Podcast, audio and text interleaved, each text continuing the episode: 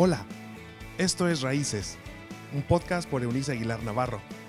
Es un espacio donde se hablan relaciones interpersonales, salud emocional, consejos de paternidad y vida espiritual.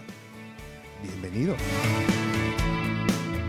Saludos, es bueno volver a encontrarnos en esta nueva oportunidad de reflexionar en cuestiones que seguramente uh, nos van a hacer mucho bien. Tenga paciencia, desde un tiempo a diario, esa es nuestra, nuestra pretensión, nuestra sugerencia, denos la oportunidad de ayudarle a reflexionar en cosas que pueden hacer de su vida aún mucho mejor, un espectáculo aún mucho más bello de lo que ya es.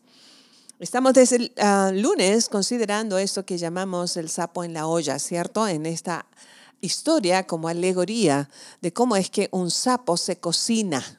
No es en agua caliente hirviendo, sino en un agua fría que poco a poco se va convirtiendo en tibia hasta que ni siquiera el sapo supo a qué hora se cocinó y pasó a ser caldo de sapo. Yo espero que nosotros estemos aprendiendo a cómo huir antes de que alguien nos considere más allá de ancas de rana, caldo de, de sapo. Hoy día quisiera que meditáramos sobre cómo mantenernos entonces fuera de la fosa séptica.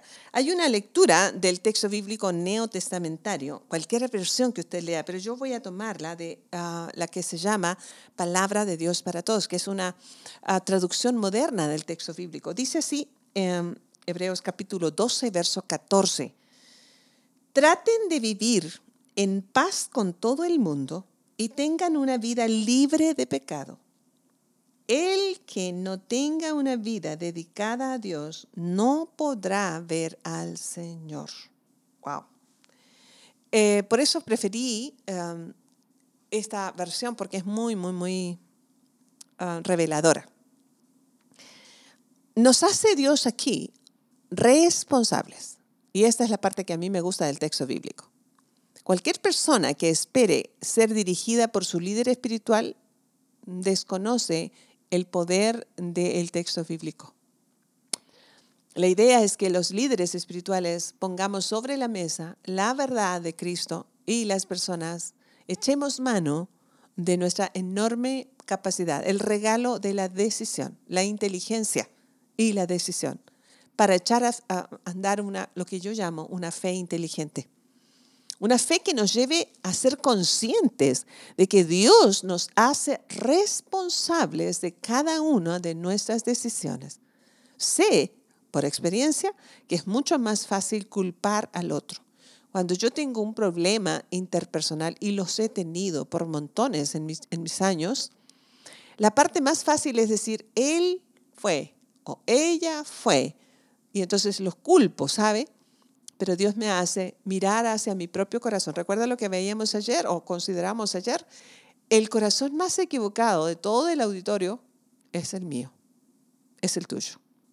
Entonces, en ese contexto es que, ¿cómo entonces vamos a mantenernos fuera de la, de la fosa séptica fuera de este caldo que se va calentando. Probablemente, basándonos en la historia del texto bíblico que estamos considerando esta semana, que es la del sobrino del patriarca Abraham llamado Lot. Eh, probablemente este, este, este hombre no cometió el pecado del resto de los habitantes de Sodoma y Gomorra, ¿verdad? O sea, ustedes, no, es que él no era como ellos, él era el mejor ciudadano. Ok, está bueno, le vamos a dar el beneficio de la duda. Sin embargo, es interesante que ah, sus convicciones eh, se vieron quebrantadas porque permitió que el pecado de ellos lo disminuyera como hombre y como padre. Recuerda lo que hablábamos o les recordaba yo, si usted no ha leído el texto bíblico, se los hice saber cómo es que él ofrece a sus hijas cuando recibe a este par de ángeles en su casa los hombres de la ciudad que practicaban una un grado de inmoralidad enorme, les gustaron los ángeles porque seguramente eran hombres atractivos, se lo querían llevar, se los querían llevar de la casa de Lot. Y él les dijo, no, no se lleven a los hombres que son mis visitas, eh, les regalo a mis hijas y hagan con ellas lo que quieran. ¿A qué horas pasó? ¿A qué hora un hombre como Lot perdió sus convicciones, que estuvo dispuesto a perder a sus hijas? ¿A qué horas es que tú y yo nos damos estos lujos? ¿Cómo entonces podremos nosotros ser mejores que Lot? Que al final les digo las consecuencias, a pesar de que Dios, por amor al, al patriarca Abraham, tío de Lot, lo sacó de la ciudad, a él y a sus hijas, porque en el camino la mujer quedó, ¿cierto? Este, por allí. Em, creo que ah, el salir no siempre ah, de un ambiente nocivo nos convierte en buenas personas. Si no cambiamos de actitud, la fosa séptica sigue en nosotros, sigue la pudrición, sigue el mal olor, ah, este, este, este, residuo de heces inmorales. ¡Wow! Eso es, el, eso es lo que es una fosa séptica emocional, un, un, un pozo un lugar donde se amontonan heces de inmoralidad, donde rompemos el respeto por nosotros mismos y perdemos el respeto por la integridad física y moral de los otros. En primer lugar, tenemos que para salir de este entorno, vivir con convicciones claras delante de Dios. Tome estas decisiones. El simple hecho de ser casado, de estar en matrimonio, no garantiza que usted es fiel a sus votos matrimoniales, perdóneme. Porque hay padres que dicen, ya quiero que este muchacho se case porque es bien promiscuo. No, se fue promiscuo cuando no vio o novia. ¿Qué podría garantizar que va a cambiar estando en matrimonio? Por favor. Esa ha sido una de las mentiras más grandes cuando hay una relación de noviazgo en el que él o ella ha sido infiel a su novio o novia, aguzado. Estoy hablando de agudeza. Aguzado es el término. Esté muy precavido, precavida, porque el hecho de que se casen o entren en matrimonio no garantiza que ese hombre o mujer que ya le fue infiel no lo vuelva a hacer una vez casados. O sea, no hay manera.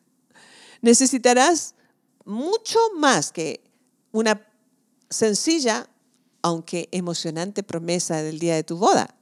Necesitarás convicciones mucho, muy profundas, arraigadas en la verdad de Dios, que es Cristo, así como un corazón que le ame apasionadamente para mantenerte limpio de tu mundo interior.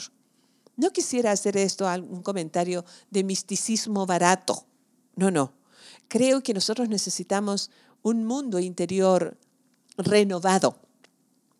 Cristo aludió a este hecho en una forma interesante cuando hablando al pueblo en general ah, hizo alusión, por ejemplo, a la cuestión del adulterio.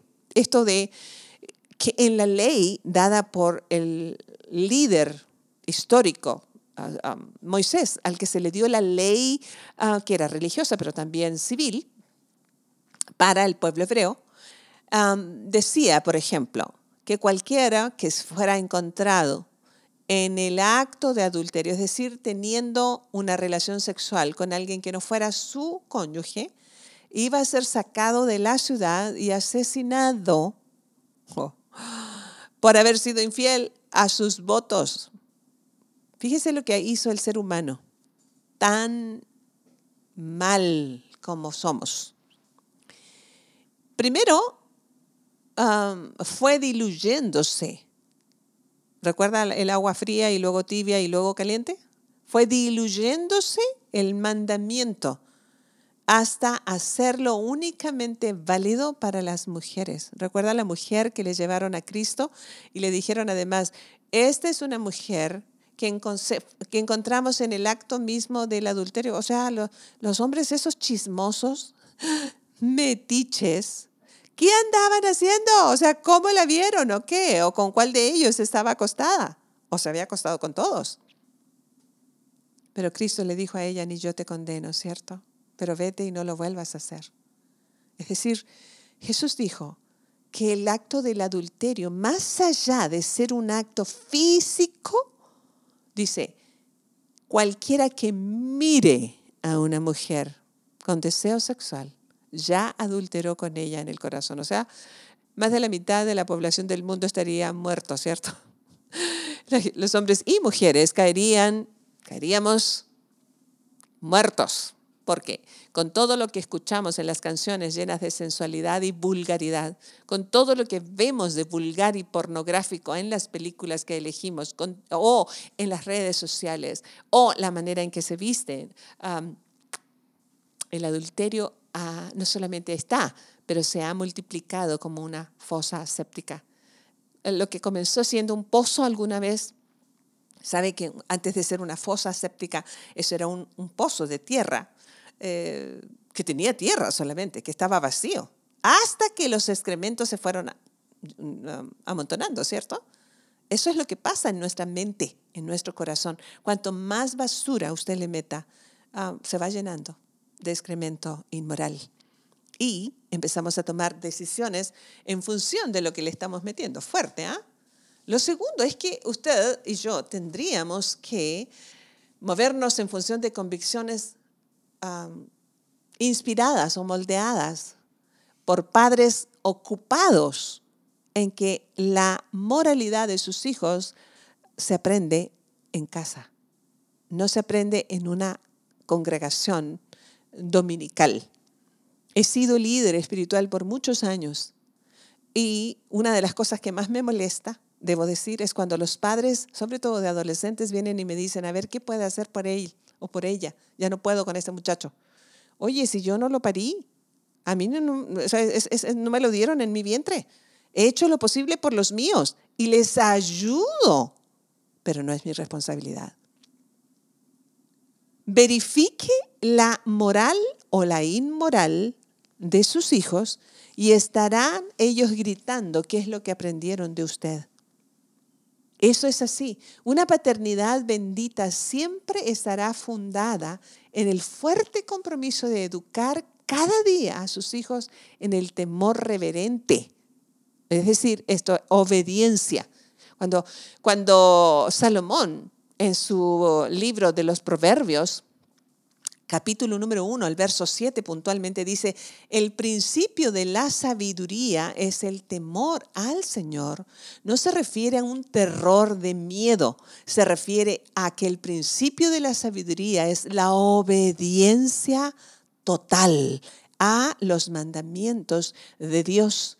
Entonces los padres debiéramos formar cada día a los hijos en esta obediencia reverente y pasión por el Dios de esta palabra, verdad inalterable, que da vida, que produce vida, así como la congruencia entre el discurso que quiere enseñarle y el ejemplo de vida. Si usted es un padre grosero, violento, mal hablado, vulgar, ¿Cómo espera que sus hijos sean? ¿Qué le gustaría ver en ellos? Yo recuerdo que hay una generación, hubo por lo menos, una generación en que era marcado, mi hijo tiene que ir a un tuburio, tiene que acostarse con prostitutas para que aprenda a ser hombre. ¿De dónde sacaron esa basura? De alguna fosa séptica. Claro, una generación de mentiras y luego iban a sus iglesias y hacían todas las formas religiosas. No me importa cuál sea tu religión, es la misma cosa. Puedes tú conocer y practicar perfectamente tu religión y no conocer al Dios que dices conocer allí. Porque el Dios de la Escritura es un Dios que te quiere a ti con salud mental para que tú proveas esa salud mental a los tuyos y con ello prodiguemos a la siguiente generación hombres y mujeres de bien y para bien. Nuestros hijos necesitan ver congruencia entre tu discurso y tu ejemplo. No es responsabilidad de tu congregación, ni del colegio, ni del gobierno, es de los padres. Así que tengamos, pongamos mucha, mucha atención a esto. Les voy a reiterar cómo mantenernos fuertes y fuera de la fosa séptica, traten de vivir en paz con todo el mundo y tengan una vida libre de pecado, es lo que dice el escritor de Hebreos. el que no tenga una vida dedicada a Dios no podrá ver al Señor. Y no, está hablando el escritor de verlo en algún día después de la muerte, no. Si nosotros no tenemos una vida cercana a el corazón del Cristo, viviendo su verdad aquí, no podremos verle actuar en nosotros, no en nuestro matrimonio, ni en nuestra paternidad.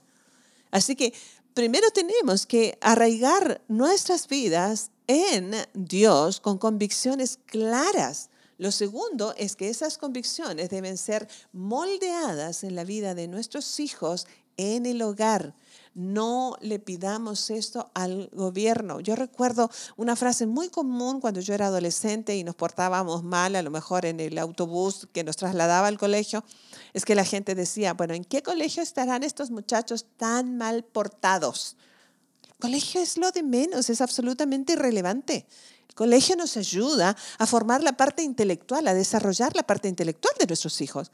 Pero la moral o inmoral que ellos tienen frente a sus decisiones respecto a su ah, persona, en primer lugar, y luego a su prójimo, son bebidos, mamados de la familia, de sus padres.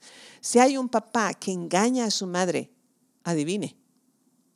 Si hay una mamá que engaña a su padre, adivine. Si hay una mujer que es mentirosa, si hay un hombre que es mentiroso, adivine. Así que si usted está en busca de un cónyuge o tiene un novio o novia en ese momento, por favor, por favor verifique cómo está la cuestión moral de esa casa, de la que está eligiendo el muchacho o muchacha. Eso es lo que tendrá corregido y aumentado en su futuro cercano. Así que necesitamos tener convicciones fuertes nosotros mismos en Dios y luego esas convicciones moldearlas en el hogar ah, a diario. Necesitamos ponernos a trabajar en esto que ah, podamos hacer un proyecto donde nuestro lenguaje como nuestra acción sean congruentes y nuestros hijos puedan inspirarse en nosotros. Si usted es padre, es un papá o mamá, usted es un ejemplo, aunque no quiera hacerlo. Usted inspira aunque no quiera hacerlo. Usted es un ícono aunque no quiera hacerlo. Usted es un maestro de vida aunque no quiera hacerlo. Esto es así. La gran ah, mayoría de las muchachas sobre todo mujeres, que son vendidas en esto que se llama trata de blancas, donde las muchachas son moneda de cambio, únicamente para usos de, terrible sexualidad mal empleada, hay que checar de qué hogar vienen y usted se dará cuenta. No es no solamente la ausencia del papá o mamá, es la presencia de un papá, de una mamá, que no estuvo en el corazón. Están en la casa, pero no en el corazón de sus hijos. Así que vamos a ir construyendo, ¿sabe? Nosotros no queremos que nuestros hijos construyan una fosa séptica emocional. Queremos que, que sean de los sapos que aprendan a brincar cuando ah, detecten un agua allí que, que, le están invitando a ser parte de una olla que se convierte en, un caldo, uh, enseñémosle a nuestros hijos a brincar a tiempo. Hay esperanza, ustedes la esperanza. Ustedes, aunque no tenga cónyuge, usted solo, sola, es capaz si Dios está en su corazón. Si Él es el que reina sus decisiones, gobierna sus decisiones, usted es un papá, una mamá suficientemente capaz para prodigar lo mismo a sus hijos. Dios y Padre, en esta hora yo te ruego que nos des sabiduría, una capacidad extraordinaria para levantarnos como hombres y mujeres de convicciones firmes, con un interior que se vaya limpiando con tu verdad que dice ser agua que purifica, fuego que nos limpia. Ayúdanos a conocer tu corazón y al tratar tú con nuestro corazón, podamos prodigar estas convicciones a la vida de nuestros hijos e hijas. Que nuestros hijos sean preciosos, caballeros respetuosos de sí mismos, respetuosos de las mujeres. Que nuestras hijas se levanten como columnas bien labradas, preciosas, como damas que se amen y se respeten a sí mismas y se den a respetar. Permítenos aprovechar el privilegio de la familia para levantar una generación cuyo corazón no sea una fosa séptica. Que ayudemos a nuestros hijos a no cocinarse como el sapo en la olla, sino a, detectar esto a tiempo para brincar de allí y salvaguardar su integridad moral, espiritual, relacional. Gracias porque contamos contigo, porque sigues estando al control total del universo y podemos echar mano de tu verdad para levantarnos de donde hemos caído. Gracias por tu paz y porque podemos comenzar en ti siempre de nuevo. En el nombre del Padre, del Hijo y del Espíritu Santo, que así sea. Tiene tarea hoy. Reúna a su familia. En primer lugar, reúnase usted con su hacedor y luego reúna a los que ama. Pida perdón y comience de nuevo. Nos escuchamos mañana. Chao, chao. Gracias por habernos acompañado en este episodio de Raíces. Te invitamos a que te suscribas en la plataforma de tu preferencia y también que puedas compartir con aquellos que están en tu mundo de este contenido. Puedes seguir conectado a través de la página web www.euniceaguilar.com. También en Facebook, búscanos como Raíces Familias Estables y en Instagram como arroba Eunice Aguilar N. Nos escuchamos en la próxima.